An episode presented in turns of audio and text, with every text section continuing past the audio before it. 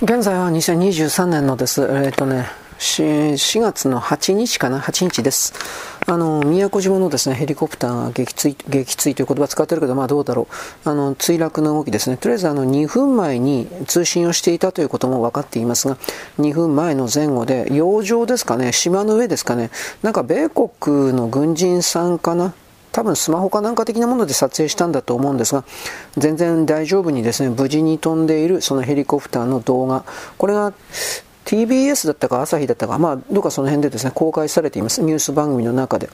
これらがあの嘘ではないなら、あの結局こういうものですらですね、あの今は、あの CG で人々を騙すためにやるだとか、もうもう本当にどれだけでもストーリーをね、考えることができるんですけれどもとりあえずそういう事実を撮影しているいたのであるのなら少なくともヘリコプターに何らかのその何て言うんですかね不具合があった風にはちょっと見えないですね。んでこのヘリコプターに関しては2週間ぐらい前だったか1週間ぐらい前に特別に一旦、うん、専門のチームで整備をし直してまあそれはねやっぱりあの第8師団の偉い人たちがなんか集中に乗るということが分かっていたからでしょう。2週間ぐらい前にそれあの集中的に整備してもちろん多分その整備員たちはスパイとかいないように身体検査したと思うんですがもしその整備員の中になんていうかなテロリストがいたとしたのならのならこれはどう考えたってその整備員全体のという言い方をしますけれどもとてつもないそのなんだろう内部に工作員というか、なんかそういうものがあるんだと言わざるを得ません。ただし、今の段階で本当にわからないので。で、あの、すげえ気になったのは、同じヘリコプターで、ブラックホークダウンだったっけ？同じヘリコプターで2年前、2年前か、2020年、3年前か。3年前に台湾で全く同じヘリコプターが墜落してるんですね。で、それを受けて、えー、なんというかな、その時も台湾と米国の間の連携を中心になって行う将軍がいたんですけど、事故死で死んでます。果たして事故死だったのか、暗殺だったんじゃないのか、いろいろわからわからないです、これは。で、今回も、あのー、偶然なんですかね？わからないけど、あの、そういう形で、えー、と、10人の乗組員、10人の乗員、乗客いたんだけど、そのうちの8人かな？それが第8師団の関係者であるということは、名前とかその辺はまださすがに明らかにされてないけど、えー、中佐だとか大佐だとか、なんかそういう形で、えー、公開されているので、とりあえずこれで第8師団はどう考えたって壊滅です、今の段階では。もちろん、公認の人を、あのー、すぐ補充するって言ったら言葉悪いですけど、するでしょう。ただ、それが元の状態に戻るのはだいぶ時間かかるんじゃないですかね。なぜならばその第8師団に乗っていた師団長というのは精鋭中の精鋭というかの一番ノウハウがあった人つまり中国が台湾に攻めてくるときにあのどういうふうに動けばいいのかということに関して一番分かっていた人です。で仮にの言い方をしますけどこの人が例えばですよあの米国との共同を嫌がるというか日本には日本の考え方があるから戦争に巻き込まれない形での共同作業というか仮にそういうクレバーな将軍だったとします。そうするとそれを日中戦争を行わせて日本に負けさせるということがこれはもう1985、6年ぐらいからずっと言われていることなんですがそういうことを目的として日中戦争を台湾を使って起こさせようとしている兵器産業、金融産業、まあ、いわゆるダボスでもディープステートでもカバールでもいいけどそういう人たちからすればこのクレバーな将軍はどうしても邪魔になります。何としても戦争に導かせ愚かな将軍関係者、米軍の言いなりになる関係者を頭に据えて、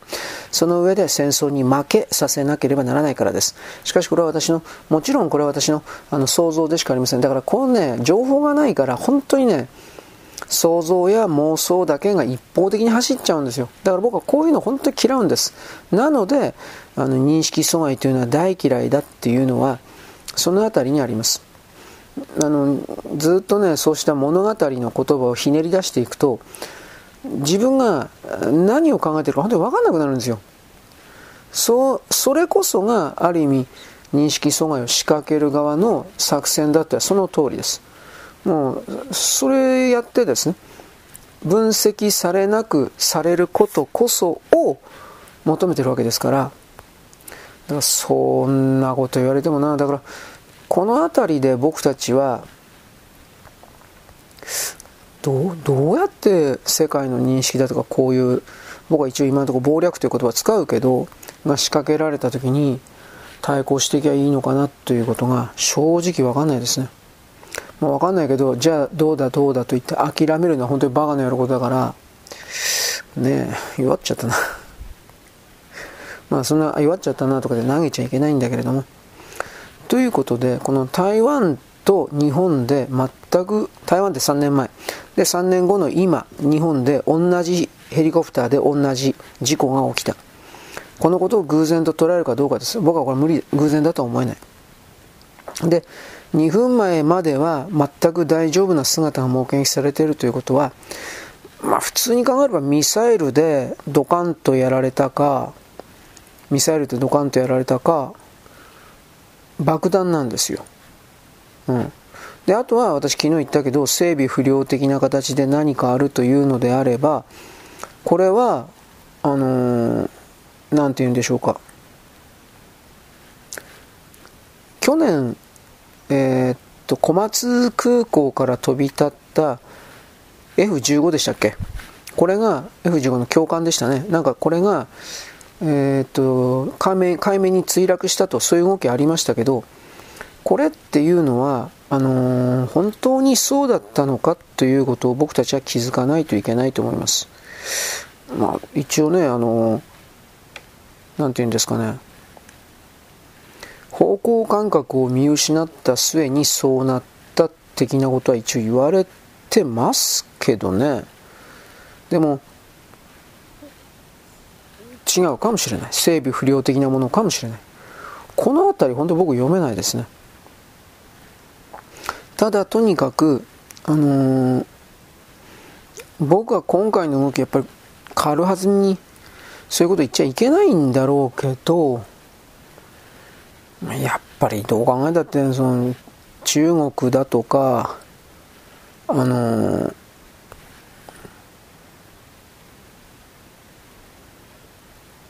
米国の兵器産業だとかまあまあだからこれをだからかばるってかばるですよねそういう者たちが仕掛けたようにしか見えないですけどね。人々はですね、あの、物語を作って世界を認識するということをやります。ある意味それが一番簡単だからだと僕は見ます。だけれども、実際は全然そうではなかったというのがこの世界でありますから、今回みたいにあの考え方を勝手に膨らませていくと即座にこれが中国がやったんだというか私は本当はそう思ってるけどでも米国の中の兵器産業もあり得るなとも思ってるけれども簡単にその中国なる対象を憎しみさせられてしまうというか憎まされてしまうというかそういうことが始まるつまりそれは本当の自分自身の感情、考え方から来るところの何かではないわけです。そうでしょう。あの、明らかにその外側から誘導されて、えー、中国やっつけろ、ぶっ殺せ的な形に心をですね、変えられてしまった、そのような場所に持って行かされてし持って行かされてしまった、そういうことも可能性としてあるわけです。つまり、僕たちはこのこうした人の命が消える消えたという流れの中で謀略と言いあえて言いますけれどもそういう流れの中であのあえなんていうかなたとえそれが自由を既存する動きをずっとしていると見える独裁国家中国であろうともそれが本当にやったかやらないかということに関してはやはり証拠というものを概念を求める自分に常になっていかないとそれはあの簡単にいつでも好きな時にという言い方になりますが、つまり支配する側の人々にとって好きな時に動かされてしまう。利用だけされてしまう。そういう自分に落ちてしまうとも言います。果たしてそれが、あのー、自分なる座標にとって、自分にとって、まあ、合理的という言葉を使いますけれども、合理的なのかどうかということをちょっと考えてほしいんですよ。僕はそのバカだけど他人から支配されている自分にまずまず他人から支配される自分というのはもちろん嫌いです。でさらにもっと言えば他人から支配されているコントロールされている自分に何一つ気づかない自分というのはとんでもなく嫌いです。そしてなおかつそのコントロール支配されているという状況であるにもかかわらずそのまるで自分自身が何かを考えてその 何というかな。例えば今の場合だったら中国に憎いぶっ殺してやる的なよくも、うん、私たちの将軍をいろいろ殺したなというふうに言葉出したりするのも結構なんでしょうけどそれもバカとか愚かとか通り越した情けない動きだと捉えるんで感情はわかるし自分でも分かってるし当然それはあるしそれを発露することも間違ってはいないんだけどそれをどういう局面でどういう状態で発露表現するかにおいては徹底的なという言葉あの抑制された自覚的に管理された把握されたそういうあの自意識のもとに行われなければこの場合例えばさっきも言った通り米国の側の戦争遂行者、まあ、ネオコンであるとか米国版統一教会であるとかそういう人たちが例えば日本人に簡単に中国がやったんだと思わせて中国憎しという感情のもとに簡単に戦争を起動さスタートさせたいような状況にしたいのかもしれないんですよ。わからないですけどね。だから、でもまあもちろん中国がやったというか、だからね、地図見てほしいんですけど、あれだけ宮古島の、うん、海岸線という言い方をしますけど、それら周辺を飛んでいたヘリコプターを、そんなに簡単にミサイルで、いや、落とせますよ、落とせますけど、それがそんな簡単にできるかなというの。まあでもあの状態だったら現役ミサイルはとりあえず宮古島にはなかっただろうから、うーん、なんというか、ミサイルが飛んできているということが分かっていても何もできなかったかもしれないですね。だけども、もし今回の動きが破壊工作であるんだとするんだったら、やっぱり一番考えるのは爆弾じゃないかなと思うんだけどね。ちょっとした爆弾。そんな大きな爆弾である必要ないんですよ。小さな爆弾でもいいから、ヘリコプターですから、ローターの回転軸だとか、そういう駆動系に本当に小さな爆弾を置いとくだけで、あのー、目的を達成することができます。そういうこと、台湾のね、さっき言った台湾もそうだった可能性がある。そういうことすら考えておかなくちゃいけないんですよ、僕たちは。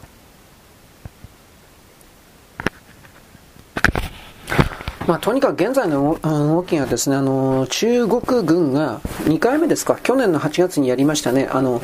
台湾の周辺を、四隅をぐるりと取り囲んで海上封鎖をする。つまり、いざとなったら、これからその有事において、台湾にあらゆる船が飛行機が近づけないようにする。目的は何かといえば、台湾を孤立させる、補給させなくする。台湾というのは島国ですから、外からなんだかんだ言って食料品とかが入ってこなくなると積みます。あの内部で100%食料自給とかができてるわけじゃないんで、もちろん石油とかも止まっちゃったら、火力発電所とかそういうものがあって全部止まります。だから、封鎖されると、海上封鎖されると、基本的には、えー、長期やられると、基本的にはギブアップするしかなくなります。で、この海上封鎖されれる流れの中で米軍が助けてくれるのかどうかみたいな形におけるあの中国はね、中に、台湾の中にたくさんの工作員を放っておりまして、で、それらの人々が、いわゆる中、米国は助けに来てくれないんだということの、米国を疑わせるというふうな、まあ、作戦行動というか、それを、これは前からやってます。ななんちゅう言葉、台湾でなんちゅう言葉だったか忘れちゃったけど、いわゆるその、米国疑う、なんたらかんたら、まあ、漢字で書いてあったからわかんないけど、そういう考え方で、米国はもう助けてくれない、信用できない。そして、えー、その上で、じゃあ中国と一緒になった方がいい。我々は同じ読み書き思考の中国人だから。そして、ここですね、ここから多分これが出てくると思いますが、同じ本願、同じ一族を持っている中国人同士で、いわゆる先祖のですね、お墓が中国にいっぱいあると。そういう国にあの戦争を仕掛けて、そしてその本願のお墓をです、あの破壊するようなことをやっていいんですが、罰当たり目みたいな。こんな科学的なこともこれからですね、あの、まあ、日本に向けてそうした紹介はきっとないと思いますが、中国人にだけ、世界の中国人にだけわかるような文章構造で、その概念が台湾の国民に、え投げつけられてですね、戦争するよりは中国の中に入った方がいい、その方があなたたちも得ですよというふうな、まあ、中国人ほど厳正利益にですね、あのー、シビアなというか、彼らは別にあの精神世界的な死後の生まれ変わりっていうものを信じてないので、うん今だけ、この瞬間の金だけという、まあ、悪い言葉で言えばそれだけなんで、ただまあ台湾人の中にもキリスト教徒とかであの信仰を持ってる人もいるから、でもそれは多分全体としては数パーセントというか、少ない数だと思うんですよ。だから、やっぱりその来世であるとか神であるとかの概念をもとに、えー、っと、今この瞬間の自分を制御する、律するということができる人々が多いかというと、僕は多分そんなことはないんじゃないかなと思います。だから、そこから捉えたときにですね、うーん、やっぱりあの、昨日もおとといも言いましたけれども、2024年の台湾総統選挙で、中国は自分のアルフアルファイトじゃなかった、操り人形ロボットである国民党の、国民党所属の、えー、総統をですね、当選させるということに今全力を尽くして台湾の中での、まあ、マスコミメディア SNS とかも使ったですねプロパガンダをやっています。あの実際に台湾人向けのプロパガンダでいわゆる台湾台湾にも当然インフルエンサーっていうのいるんですがそのインフルエンサーに莫大な金払って中国共産党素晴らしい中国共産党と一体化した方がいいよみたいなことをさせてるんですね。あともう一つ中国本土から台湾人のふりをさせてそしてですね、えーえー、VPN でよかったですか？なんかそういう、うん、SNS 活動、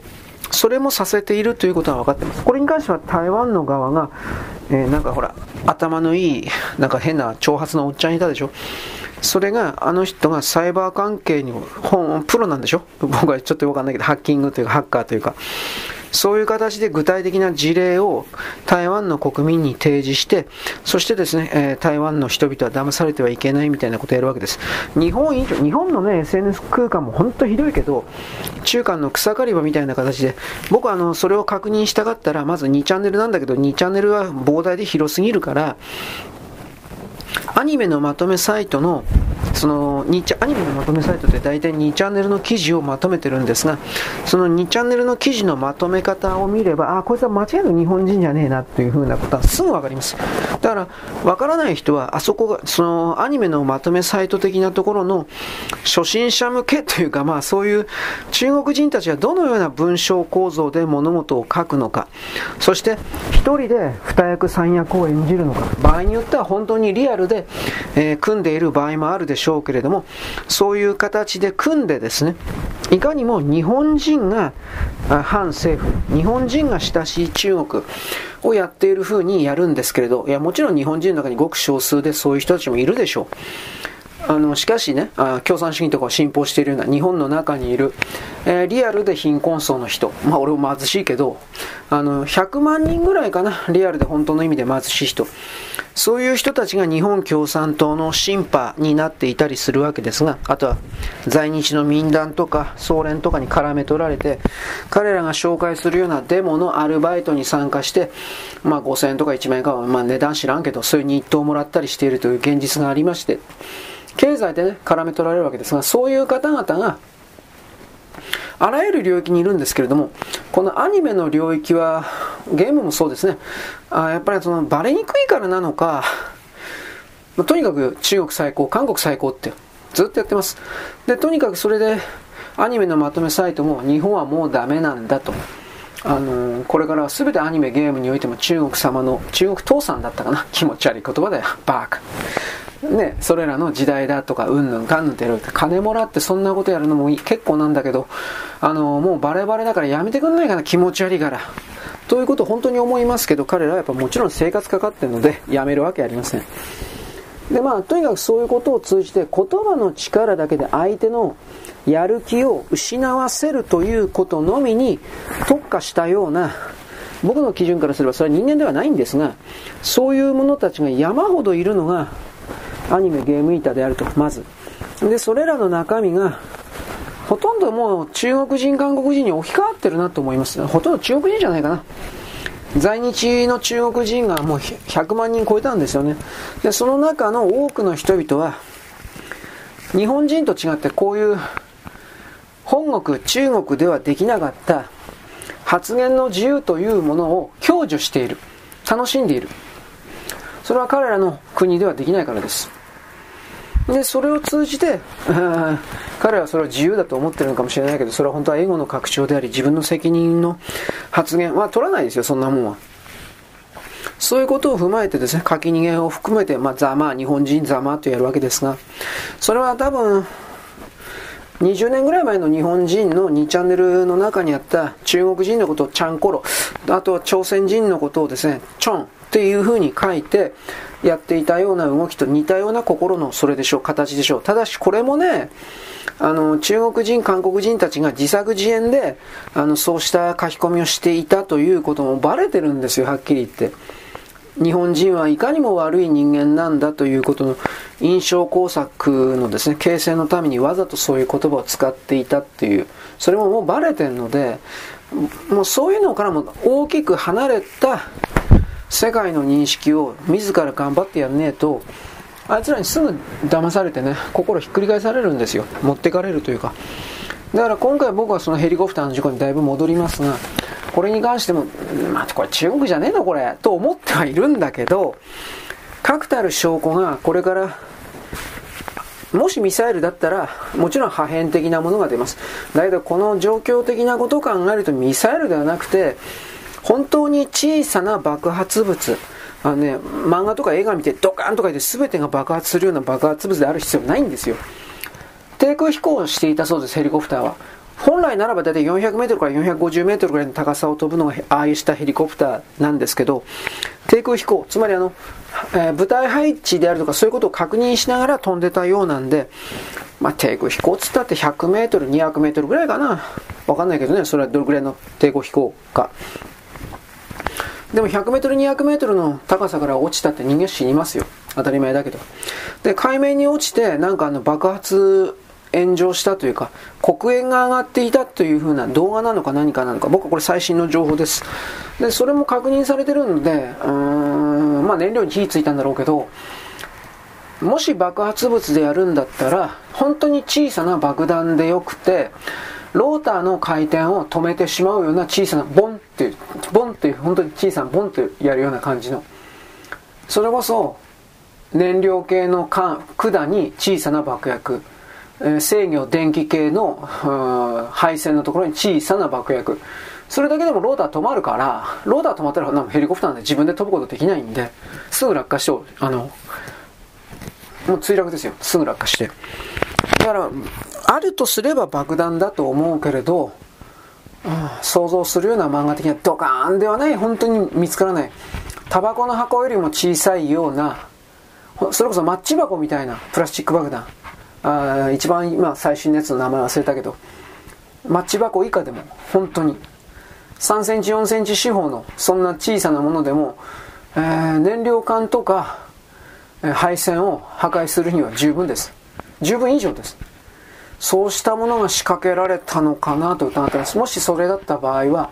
そういう成分は海中の中にドボンと落ちちゃうと流れちゃうんでミサイルだったらミサイルの破片金属片残るけどそうした小さな爆弾だったら、ほとんど証拠残らないんじゃないかな。そしたら真相は闇から闇みたいな形になります。だからこれはフライトレコーダーとかそうしたものが見つからなきゃ、ボイスレコーダーとフライトレコーダーが見つからない限りにおいては、軽はずみにはどうのこうの言えないけど、これ本当に見つかるかな、フライトレコーダーと、それ。まあ、とりあえずそれで見つかってから、なんかいろいろまた私は考えて喋りたいかなと思ってます。見つかりゃいけど、まだわかんないですね。少なくともまだ、現場に本当に早い段階で急行してるのに、イージス、イージス艦だったかな、一つ。そう書いてよりも早く。でも、未だに見つかってないということは、どうなんですかね。ご遺体は浮かんでないんでしょうね。ヘリコプターの中に閉じ込められたままなのかもしれない。何とも言えない。ということで、でも冷静な判断を持ちながら今後の動きを見てほしいと私は言います。よろしく。ごきげんよう。現在は2023年のですね、4月の8日ですね、8日の、えー、と、土曜日であります。私はですね、さっきですね、いろいろ、まあ、あの、精神世界的な、精神世界的な、精神世界的なテキストをですね、読んでいたつもりなんですが、あ難しくて分かんなかったです。はい、以上。なんであいつらあんな難しい言葉使うのかなと個人的には思いました。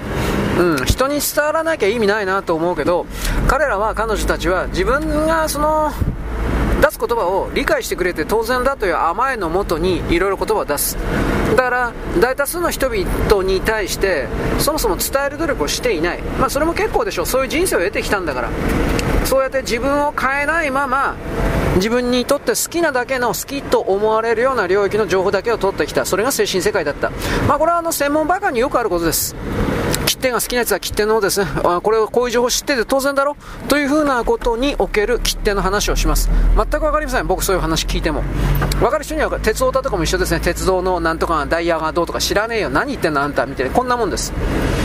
ただそれらの流れの中でそういう人たちは僕はねエネルギー大きい人なんか小さい人なんか判別がつかなかったんですがおそらくは多分ね、エネルギーが大きいからこそそういうところの焦点を見つけて対象を見つけて深く掘っていくという持続力というものはきっとあるのだと決めるんですがでもその伝達能力を自ら、えー、獲得しようとしないということは基本的には何だろうね。掘ることに探求することに全てのエネルギーを集中させちゃって、えー、それ以外の余裕がなくなった状態と思います。まあ俺も人のこと全く言えません。ただし私はそれでもですね、あなたに面白いおかしく伝えるためのですね、何かを、えテクニックを どうかな。まあまあ、獲得しようとしている最中ではあるというか、常に更新しているというか、そういう言い方は一応はします。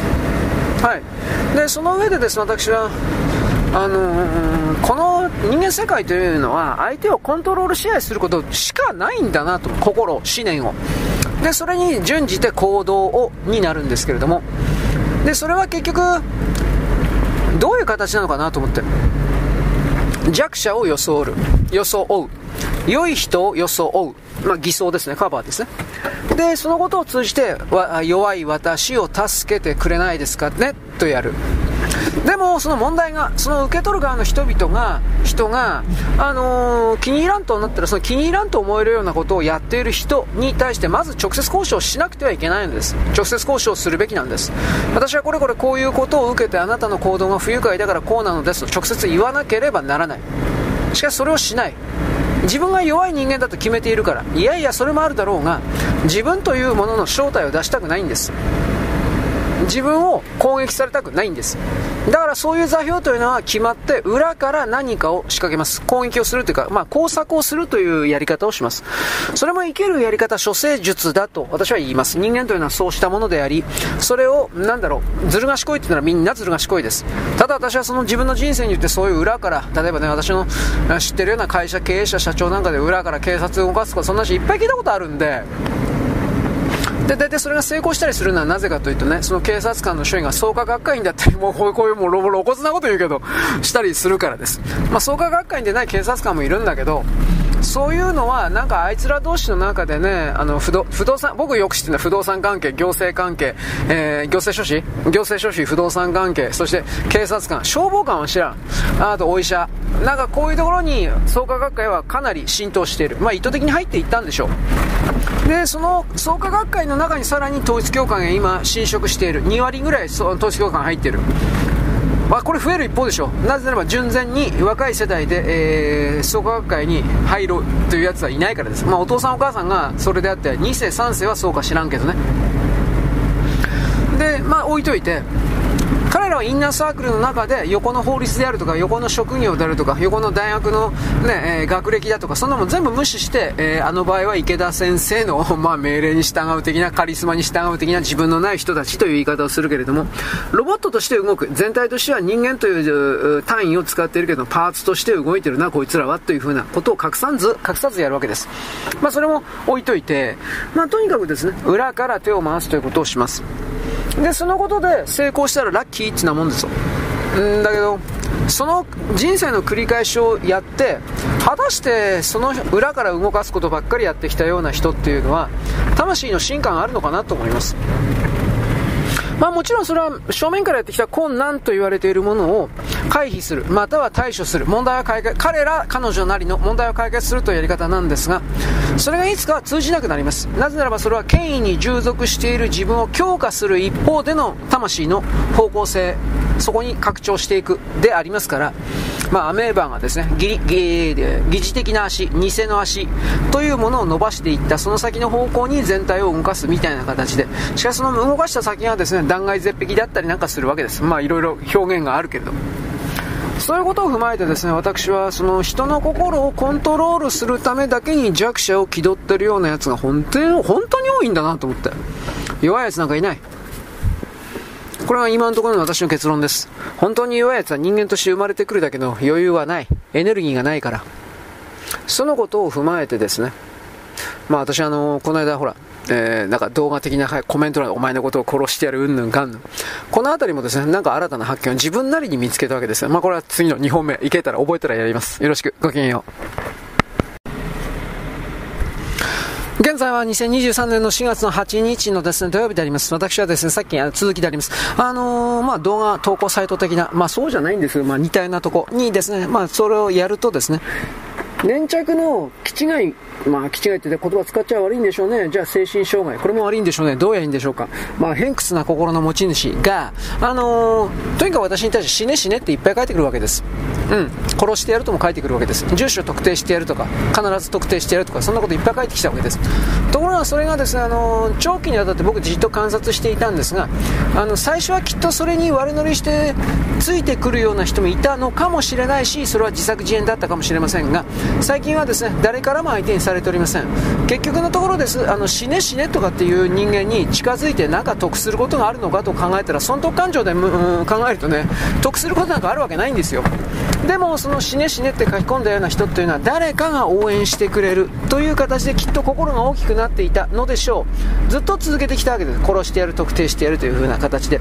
でそのことで脅して僕の私のあのなていうかな行動を試合コントロールできたら彼の勝ちです。つまりそのことによって私がやる気をなくしたりなんかすることによって私の持っているエネルギーがどれだけか知らんけど、まあ、大したものではないだろうがそれは全部彼の本に向かいます。つまり脅すだけで殺すと書くだけでそれが成功するのであれば彼は必死になるでしょう。成功体験があるんでしょうきっと。で逆にそれが叶わなかったらどうなるかというとおそらくはなんですが私がその屈しないバカかてめなんでお前のこと聞けたボンドラというふうな形になってあの弾き返すということに成功した場合どうなるかというと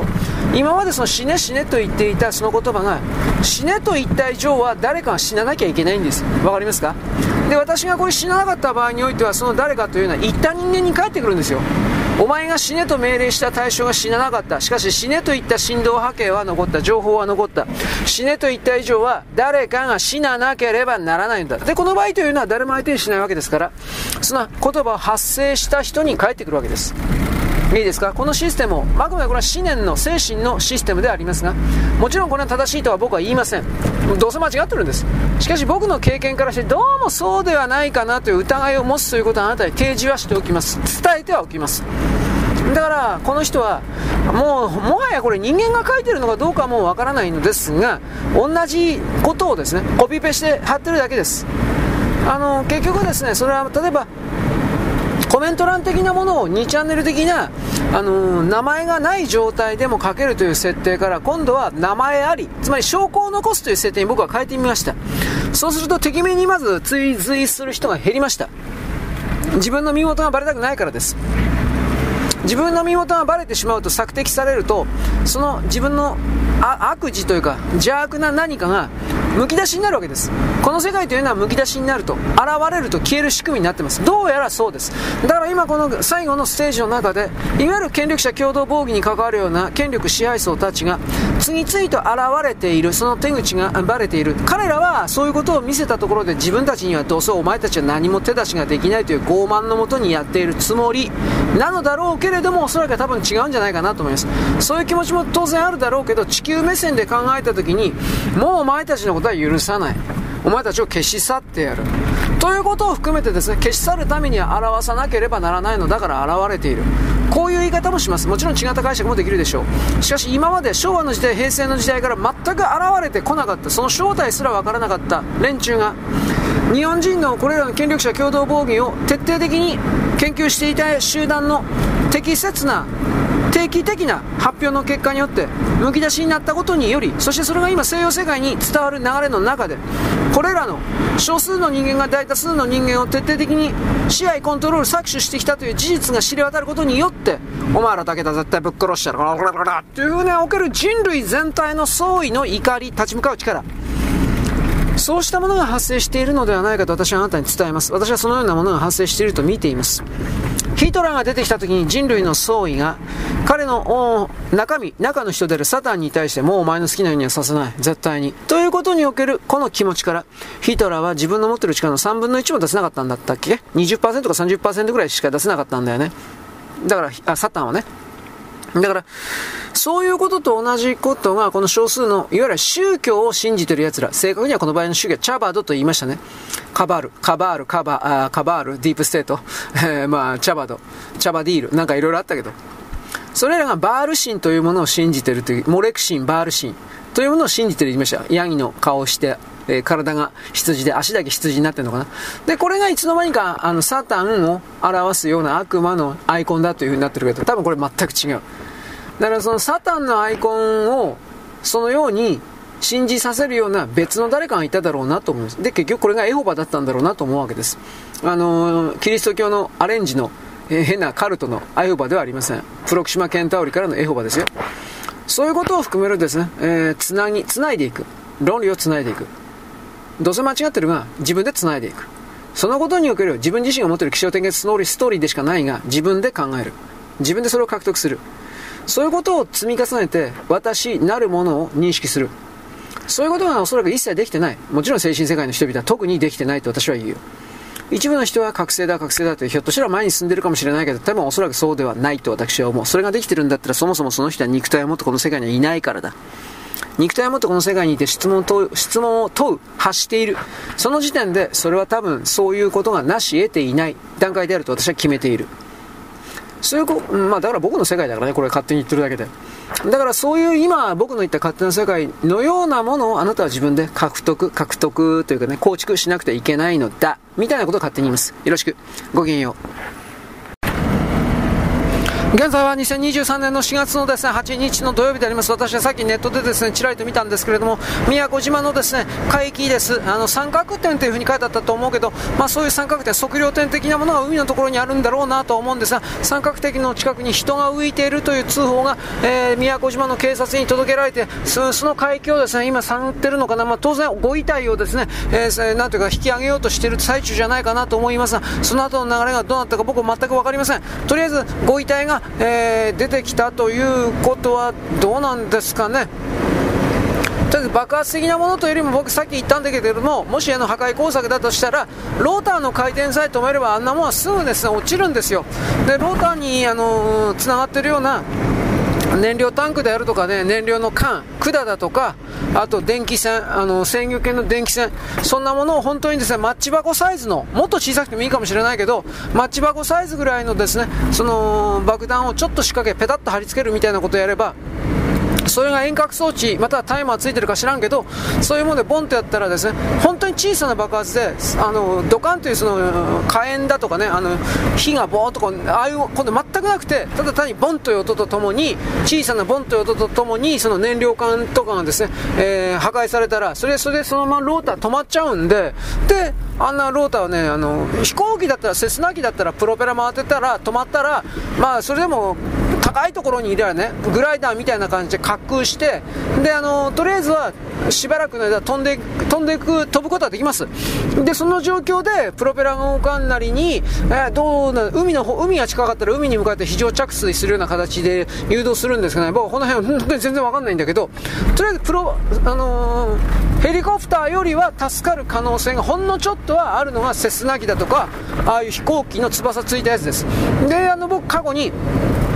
セスナ機的なもので巨大なパラシュートを実はあの搭載しているようなものがありオプションなんですけどでそれはプロペラが止まって落下していくと自動的にバーンと開いてであの巨大なセスナの飛行機ごとパラシュートでゆっくりと落下させて中の人間を助けるという風なそういうものすら実はあります。アメリカ飛行機大国ですからね。自動車の代わりにセスナ機持ってる人っていうのは本当にいますからそういうのも売っております。でそんなんで命からがら助かったという動画を僕はツイッターで見たんであすげえなアメリカやっぱこういうのあるんだなと思って、飛行機を丸ごとパラシュートで助けるんですよ、まあ、巨大なパラシュートだったけど、でそのことで、そのセスナ機はなんかビルのどっかに引っかビルに引っかかってたんじゃなかったかな、ビルだったか木だったか、まあ、とりあえずそのことで運転していた人はあの死ななかったんですよ、まあ、よかった、まあ、本当によかった、よかったなんですけれども、だからそこから考えたときにですねいろいろとヘリコプターもなんかそういうのありゃいいんだけどなと一応僕は言います。まあ、パラ冗談の時パラシュート的なものですけど。えー、話を全然変わし、ま、変わります。あの、国内なんだけど、政党。私さっきおはがきいただいてですね、立花隆さん、N, N 党とか48党だったっけ？なんかよくわからんけど、内紛というかどういうのか、これ何が起きてるのか、もう正直全然わからないんですけれども、えー、っとね、うんとね、総務省はもうその NHK 党から48、女子政治48党に変更して、党首が、えー、この間繰り上げ当選？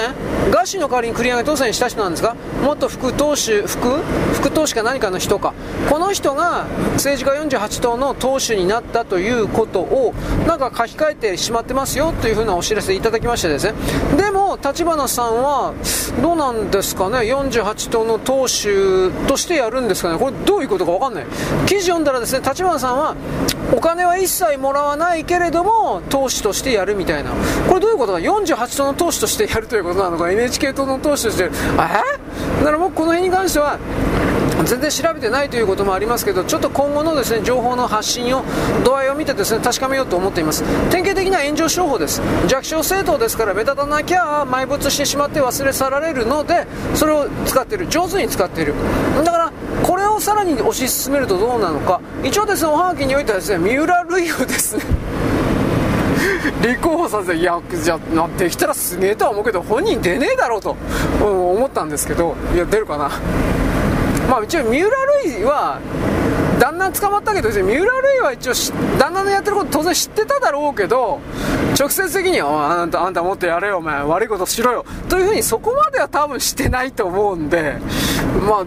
黒とは言えないですよね。灰色だとは言うけどそれは政治家に立候補する資格がないかといえば一応あるんでしょうね。あのそこまで悪いことしてないから。出るかな。でもまあ悪名は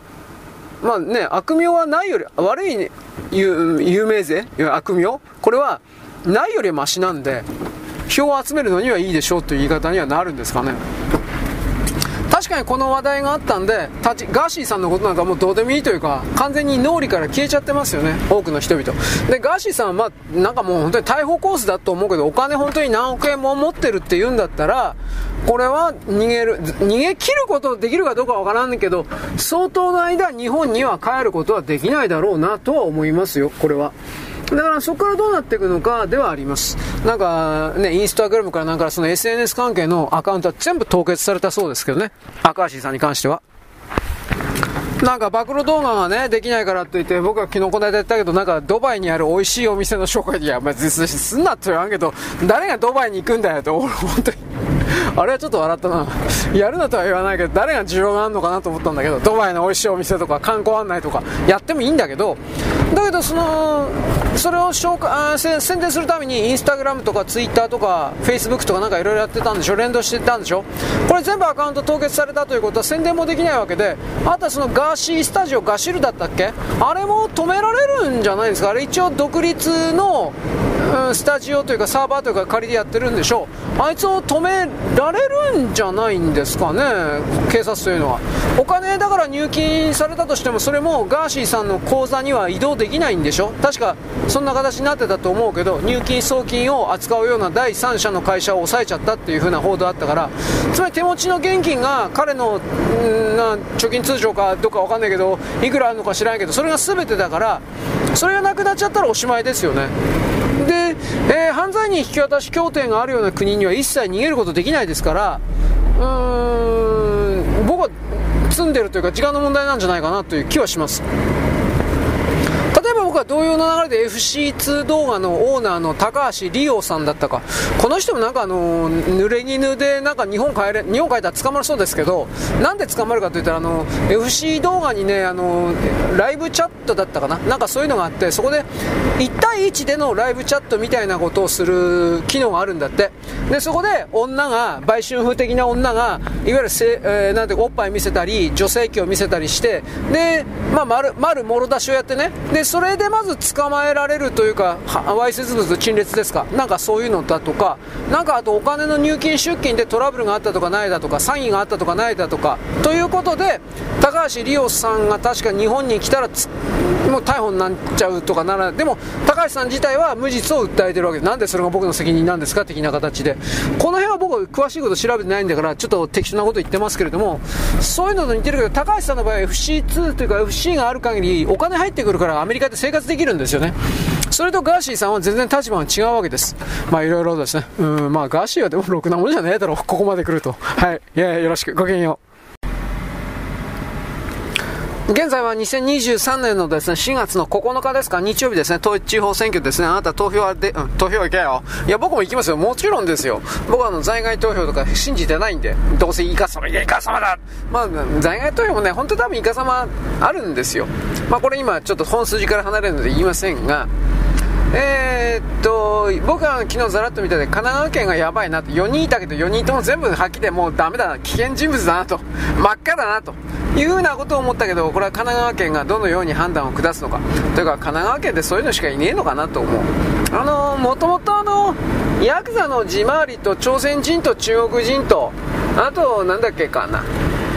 あの米国とつながってない人たちとろくでもないような人たちが支配層にいっぱい固まってるというイメージが僕は神奈川県にあるのでさあろくでもないものが出てくるだろう という言い方ですね。はい。あのー、まああの和やかな話を今日は4月の9日です。えー、っとね今週の末ぐらいから4月の15日ぐらい前までにという言い方しますけど早いところではもうツバメがやってくるはずです。ただしそれは沖縄とか九州の一部ですよ。本州には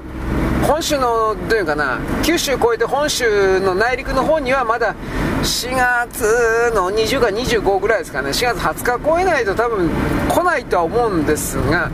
まあこれ天候次第です。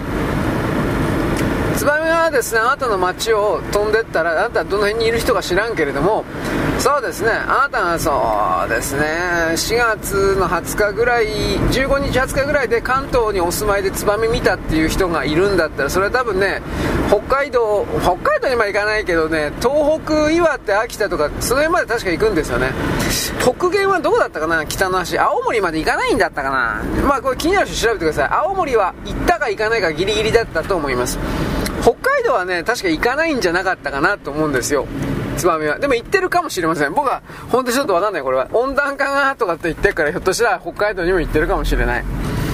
でも北海道行ったところで、あのね、あのー、青森に近いところまでだと思いますよ。ね、北方領土のね、ああいうところでまでにはさすがに行かんと思うよ。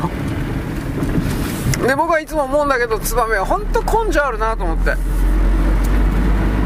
まあ大体は台湾で泊まるんですが、みあの冬の時は。でも根性あるやつはあのフィリピンぐらいまで行くんだって。すげえなと思って。一番すごいのはねあのマレーシアだったかインドネシアにいたやつが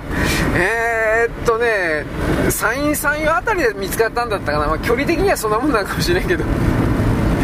なんでそんな外国にいたやつは日本に行くんだよお前。というふうな僕本当にこれね根性あれだと思って。あだってあなたつばみ見てみなさいよ。あんなちっちゃいんですよ。よく生きてるなと思うよそんな長距離飛んで。まあいろんな種類のねツバメいるから分からんけど。えー、っと本州はあの顔が真っ赤なやつじゃないかな。名前忘れた。23種類いるんだけどね。顔が真っ赤なやつというまあだからそのツバメの画像で検索してください、え、顔が真っ赤なやつがいたと思います。ちょっと俺も覚えてねえや。僕はねあの3月のね実は3月20日前後だったかな。あのねあどこだったかな。愛知県のねどっかのパーキングエリアでねでっかいとこだったんだけどどこだったかなあれ。なんか観覧車あるとこ。名前忘れちゃったよ俺。その出張で行ってねえー、っとねな太田？違うな。ななんちゅうとこだったかな。まあまあいいです。そのパーキングエリアでねトイレ入ったんですけどそこにツバメがね3月20日ぐらいですよ。出入りしててこれどういうことと思ったんだけど。えー、多分どうなのかね。そこあったかいからそこでちょっと羽休めてからどっか東京関東まあ愛知県にいるやつだったら多分内陸というか長野岐阜の方には行かんだろうからまあ東京北関東ぐらいまで行くんですかね。まあとにかくびっくりした覚えがあります。だ早いのは3月の20日25ぐらいには来てるかもねとは言います。ちょっと俺自信ねえや。であのその時たまたま掃除のおばちゃんがいてあまた来てるとかで なんかちょっと嫌な嫌な声を出して、まあ、掃除がめんどくさいんでしょうね。多分糞をするんかなと思ったけど。分かんない。あったかいから多分便便所のねトイレのね中にえー、巣は作らないんだろうけど多分そこで寝泊まりしてるんじゃないかな。多分だけど。あのパーキングエリアはほら24時間開けてますからね基本的には。だからそこから考えた時に、格好のあったかいでしょ？やっぱ人間が出入りしてっから。格好のお休み場なんだろうなと思います。何とも言えないけど。はい、えー、和やかな話これでいいでしょうか。あのねツバメがやってくるとねあのカラスとかスズメとかあの辺がね軒並みなんかあの警戒しだすんですよ。特にあの、まあ、スズメはまあそうでもないかなと思うけどカラスが面白いですよね。あの自分の縄張りにツバメがいきなりなんか変なのが入ってくるもんですから威嚇して追い返そうとするんですが逃げるやつもいるけど逃げないやつはね本当にねカラスの周り飛び回ってバーカバーカみたいな感じで。もうもうなんていうかね4年か5年ぐらい生きてるのオスはねあおお父さんお父さんツバメはね塩ビ服まあ塩ビ服ってツバメから来てんだけど尾っぽの方あるでしょ尾っぽの方。あれが二股に分かれてるやつがオスなんですよ。お父さんツバメであのそれが長くなってるのが長生きしてるやつでまあ大事にしてくださいって大事。ツバメね1年で死ぬやつ本当にいっぱいいるんですよ。であのー、オッポの方が塩ビ服塩ビ服じゃなくてなんか扇形みたいに内輪というかね扇子みたいになってるのがメスなんですよ。メスの方がね確かまだ長生きするはずなんです。確か。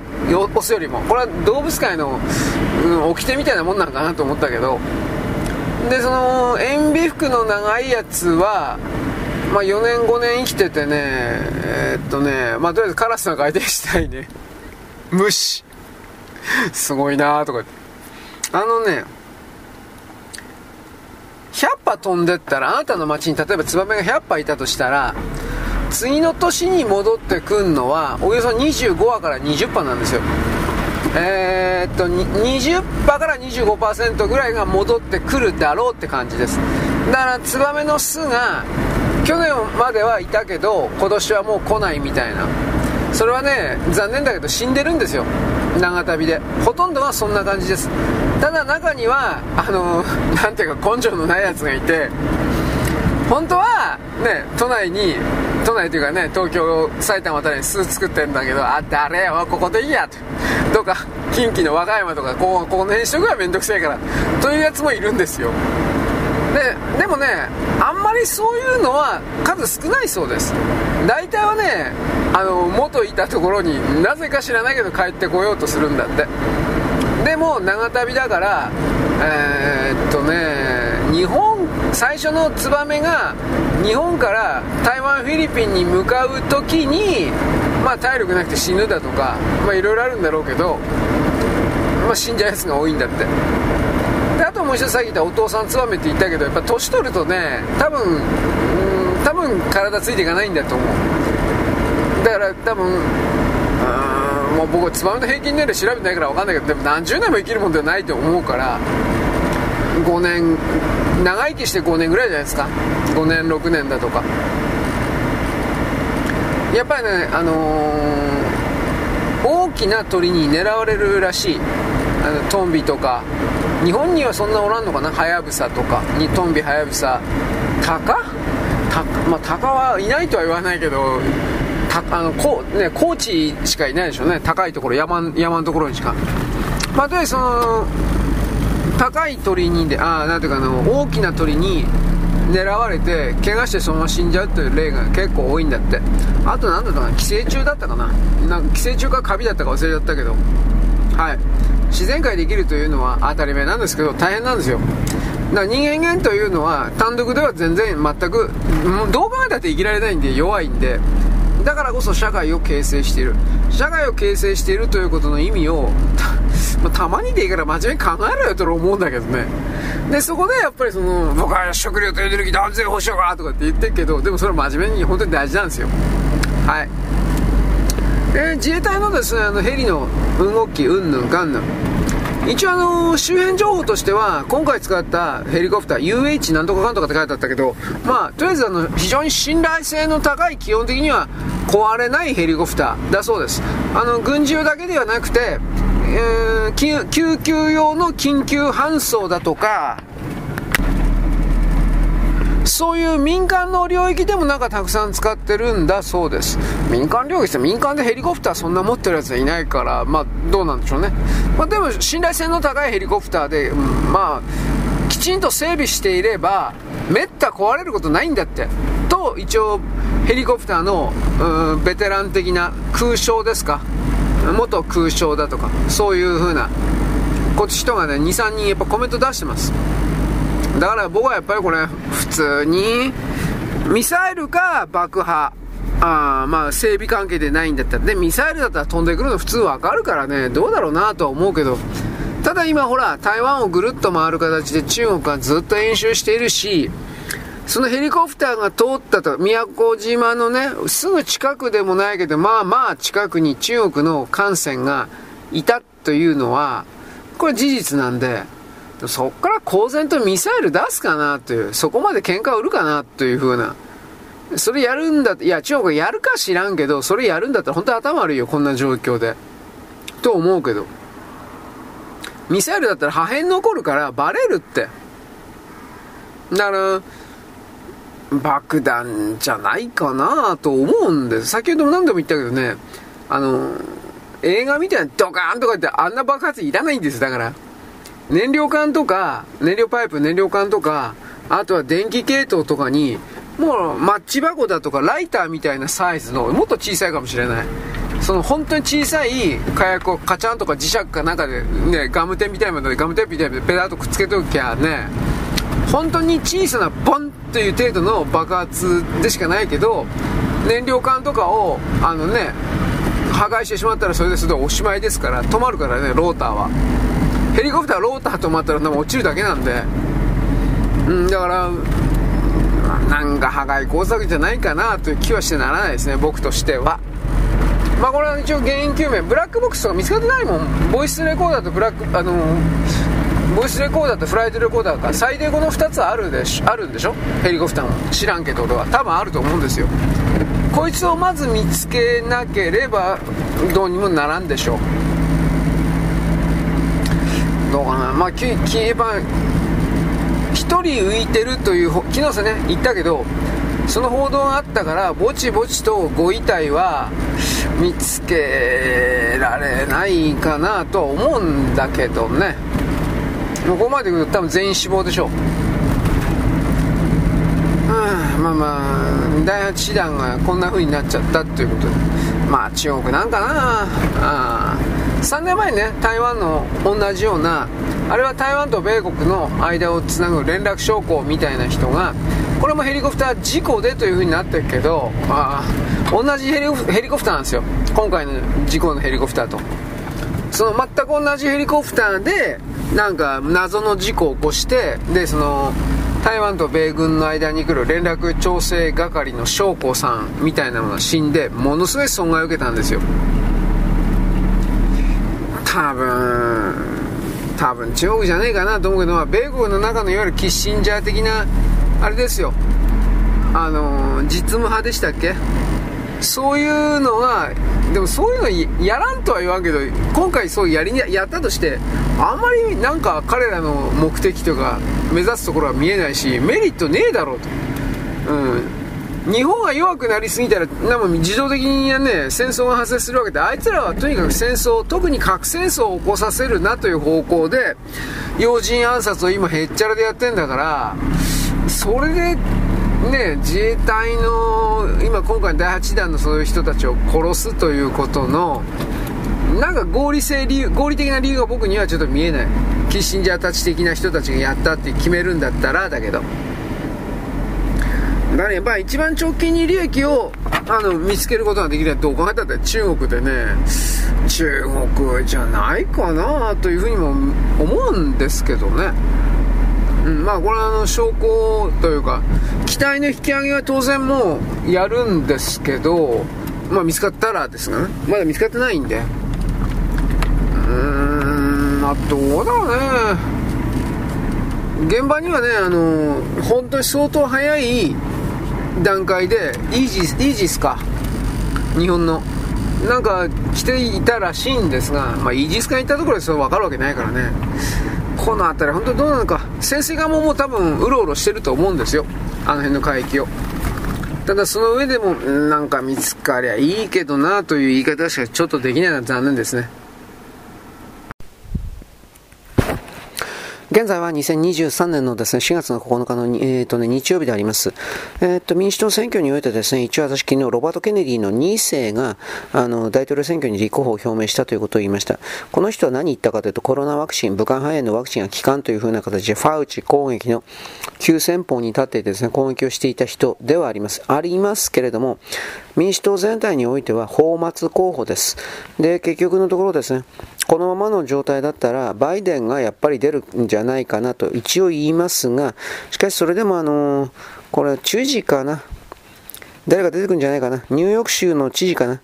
あのー、カリフォルニアかなあ、ニューヨークじゃなかった。カリフォルニアですね。カリフォルニアの知事がですね、多分出ると言うんじゃないかな。なニューサムだったっけ？もう覚えてねえや、こんなもん。ということでですね、まあ、民主党の中におけるあの候補が少ないということであります。名門つったってですね、例えば日本で言ったら、徳川家広さんという人がね、昔あの地元の静岡県知事選挙に出たんだけど、まあ、誰にも相手にされなくて当選できなかったわけです。まあ、どれだけね、名前が降りてもその経済界とつながっていなければ、まあ無理ですよ。だから今の川勝知事が誰支えて、労働組合者、労働組合とかね、経済界とか、そういうことを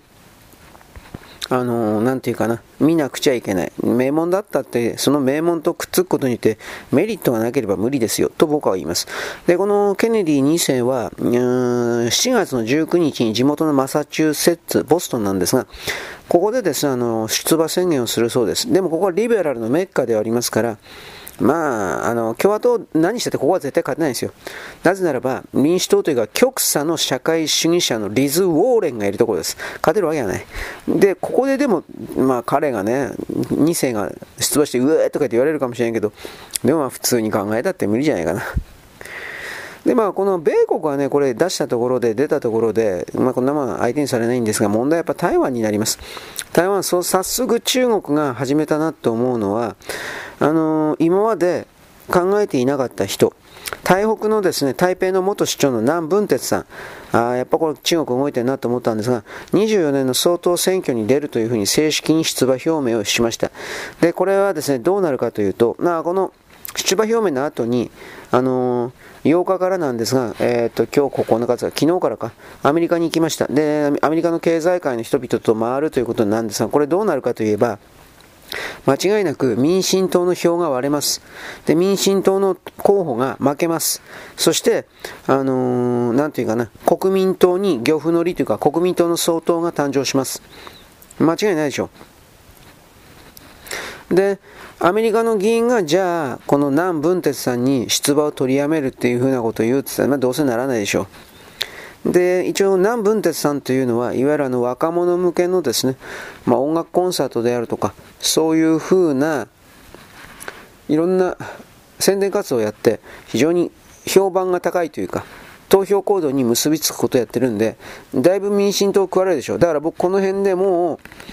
あの国民党の総統が出る、そしたらそこから中国が戦争を行わないで台湾を併合するという考え方が本気になっていくなと思います。やべえな。ちょっと今、僕この辺のニュース、台湾フォーカスとかなんかいろいろ見てね、本当やべえなと思ってます。どうですかね。この世界というものは、あのー、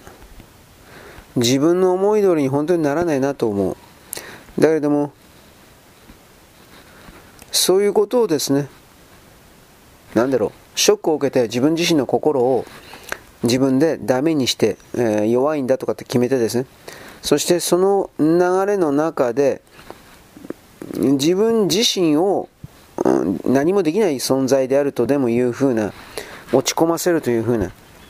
そういうことをどう考えてもやめなきゃいけないんだけれども人間は簡単にそこに至ってしまうなというふうなことを僕は時々思います。だから僕はその一連の心の流れにおいて、これは間違いない自分のエゴというものが自分自身を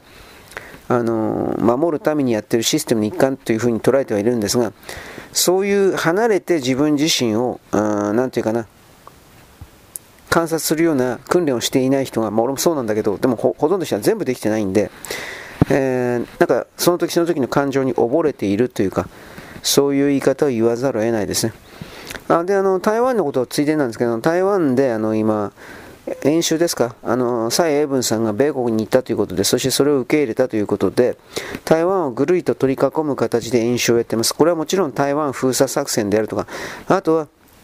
2020年の総統選挙で国民党、多分これも国民党総統になるでしょう。でそうなった時に台湾の方から諦めさせるために台湾の国民市民をビビらせるというか多分僕あの台湾の内部の SNS 言論空間は知らんけれどもあのー、なんていうかな米国は助けに来てくれない。諦めろ。中国は変わりつつある。中国は民主化路線的な。あのね、僕あの、最近ね、中国の中で白紙革命っていうのがあったでしょう。ちょっと前のワクチンウイルスがどうのこうの。その白紙革命的なものを中国が、これわざと摘発してないなというふうに見てるんですよ。あのね、先月ぐらいだけでも11、2箇所のね、あの、デモが起きてるんです。そんな大きいデモではないけど、各地方で。で、共産党退陣せよだとか、そういう風な物騒なプラカードさえ出してるような人がいます。普通だったら逮捕される。これどう考えたって。でも逮捕されないで泳がしている。これはもちろん、あの、中国の国内に来る権力闘争で、誰が習近平主席に反対しているかっていうことのデータを集めている。こいつは間違いないんですが、それ以外に、こうした報道が SNS などを通じて WeChat を含めるような中国人社会、華人社会に流れるのを許容してるんですよ。明らかに。で、ここから考えると、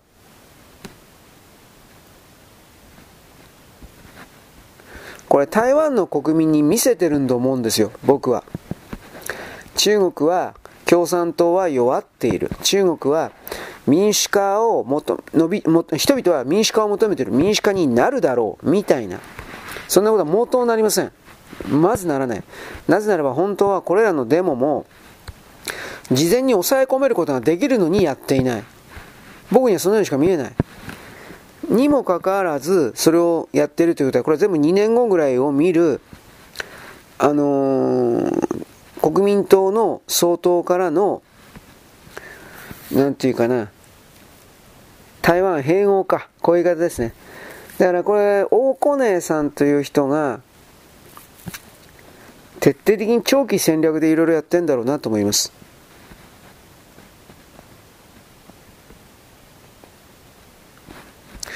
やっぱ中国は舐めたらあかんなと。本当にそう思うけどね。いやまあ舐めたらあかんないって日本の方が一方的にやられてるような気もするけどね。